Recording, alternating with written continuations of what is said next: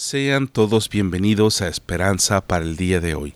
Quiero comenzar este día saludando a toda la audiencia que nos sintoniza desde Bruselas, Bélgica, Madrid, España, Concepción, Chile, La Libertad y San Salvador en El Salvador, Peel City, Alabama, Wichita, Kansas, Columbus, Ohio, y también Hamilton, Barrie, Markham y Toronto, Ontario, en Canadá. Gracias por formar parte de nuestra audiencia y en este día estaremos hablando acerca de cómo los procesos nos ayudan a crecer. Y en este día, nuestro episodio se titula No es por suerte, sino por puro ingenio. Comenzamos.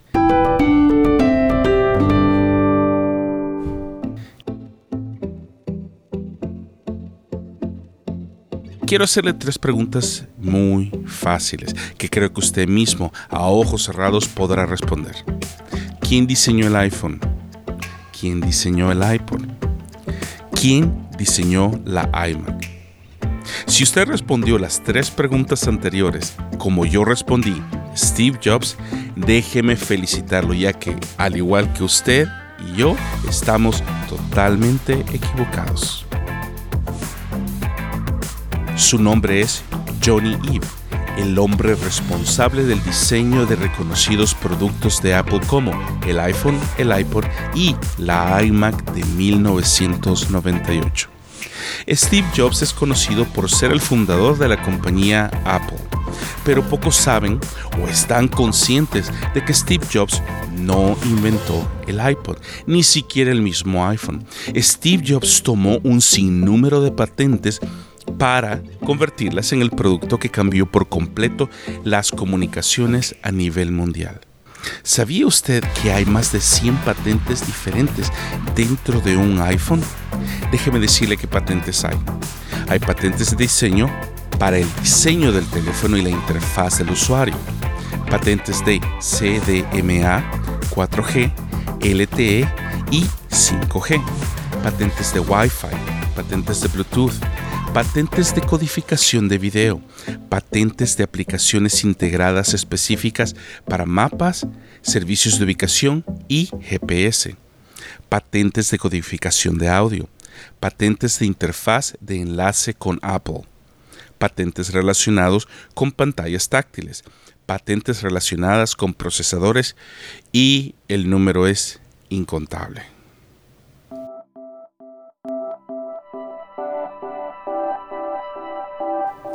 Dentro de otros conocidos inventores se encuentra uno que al igual que Steve Jobs cambió la historia de la humanidad.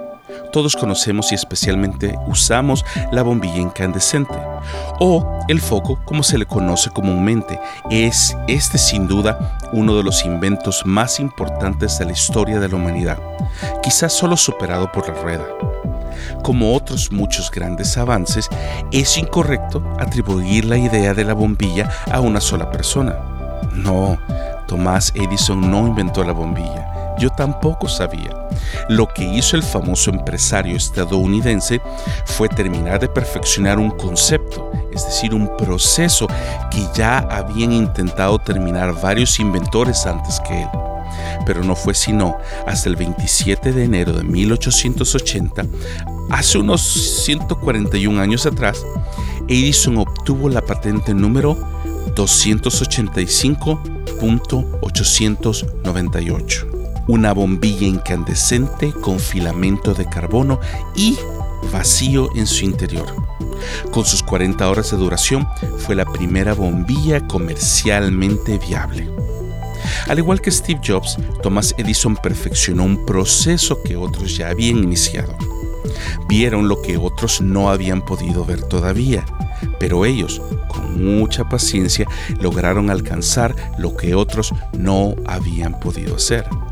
Steve Jobs y Thomas Alva Edison vieron valor en el proceso que los llevó a tomar las decisiones necesarias para poder encontrar el camino a la respuesta que otros no habían podido, y así inventar los artículos que sus respectivas épocas lograron revolucionar a su propia generación. Primera de Pedro 1, versículos 6 al 7, dice así en la traducción lenguaje actual. Por eso, aun cuando por algún tiempo tengan que pasar muchos problemas y dificultades, alégrense. La confianza que ustedes tienen en Dios es como el oro. Así como la calidad del oro se pone a prueba con el fuego, la confianza que ustedes tienen en Dios se pone a prueba con los problemas. Si ustedes pasan la prueba, su confianza será más valiosa que el oro, pues el oro se puede destruir. Así, cuando Jesucristo aparezca, hablará bien de la confianza que ustedes tienen en Dios, porque una confianza que ha pasado por tantas pruebas merece ser alabado.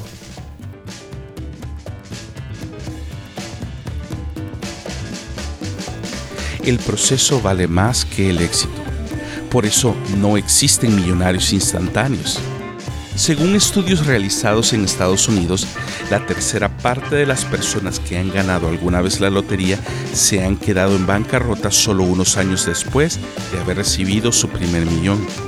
Desgracias, despilfarros y hasta la muerte ocasionaron cada uno de estos centavos dentro de sus bolsillos.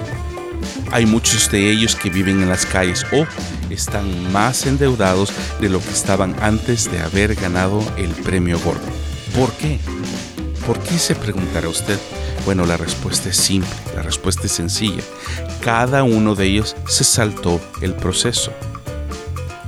Robert Kiyosaki, el magnate hawaiano y escritor del libro Padre Rico, Padre Pobre, lo dice de la siguiente manera. El primer millón traerá consigo la experiencia y la fórmula que atraerá el siguiente millón de dólares. Muchos de los que quieren dinero lo quieren porque así pagarán sus deudas o ayudarán a su familia. Pero la verdad es que no podemos saltarnos el proceso que nos enseñará cómo alcanzar nuestras metas y sueños financieros. Por esta razón, ser millonario no es de suerte, sino es de puro ingenio únicamente. Los millonarios actualmente no se miden por cuánto dinero tienen en el banco, sino por cuántas generaciones pueden conservar el dinero con ellos. Porque no podemos ir al siguiente nivel financiero, familiar, emocional y espiritual si no pasamos por el proceso que nos enseñará a poder encontrar el camino correcto para alcanzar la respuesta que nos ayudará a encontrar la salida. Amemos el viaje aún más que el propio destino. Dice un dicho, todo en la vida tiene su tiempo, lo cual me recuerda acerca de la naturaleza de las mariposas.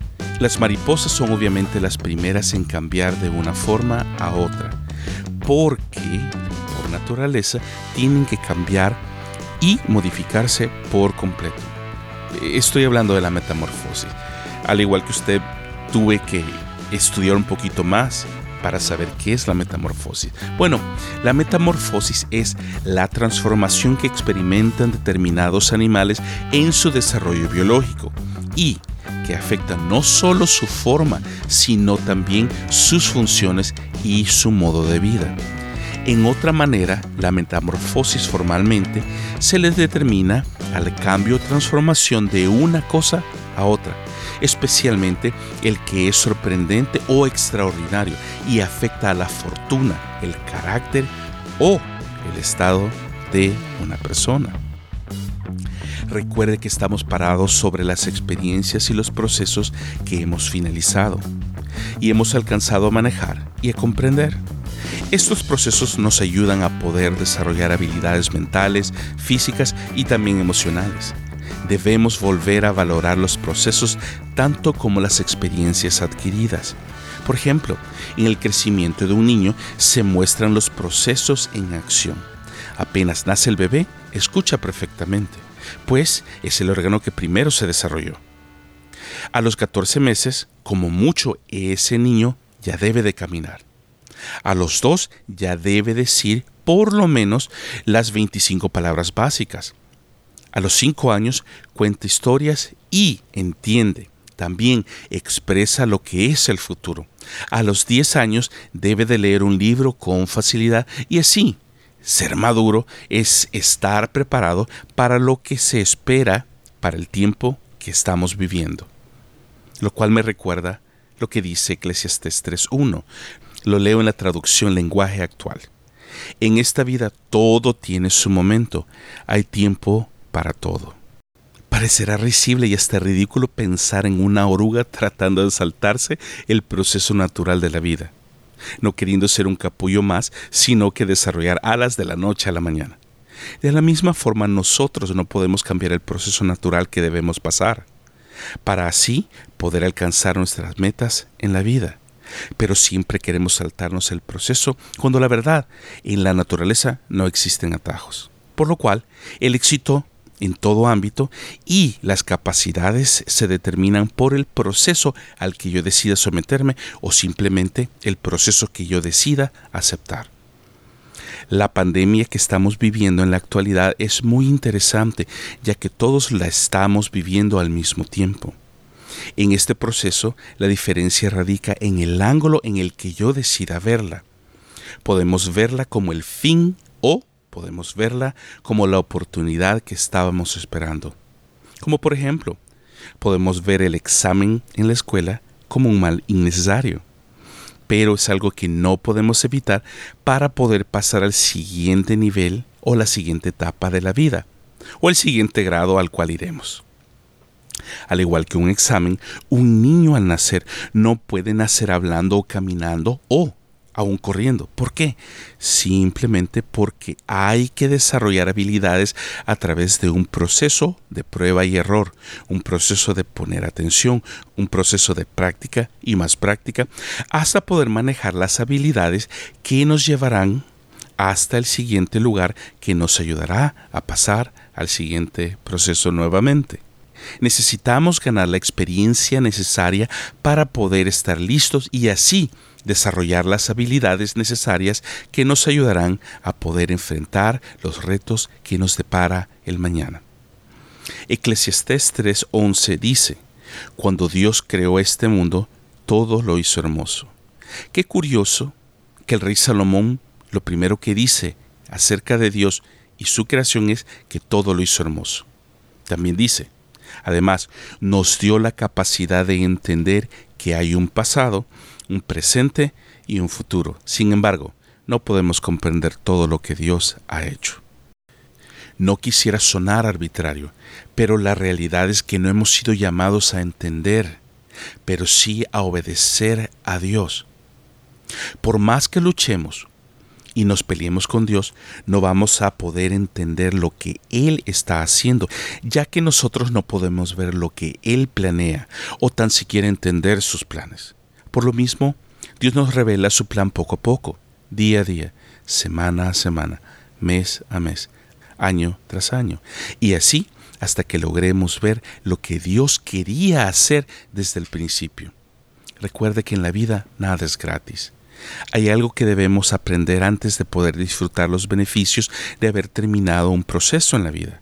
Sí, es cierto, hemos sido programados para el éxito, pero el éxito tiene un precio que se paga con el tiempo que invertimos en dominar una habilidad específica requerida para así poder seguir adelante listos para conquistar el siguiente reto en la vida, por lo cual yo le digo que las dificultades que tenemos son pequeñas y no van a durar siempre, pero gracias a ellas Dios nos llenará de la gloria que durará para siempre, una gloria grande y maravillosa.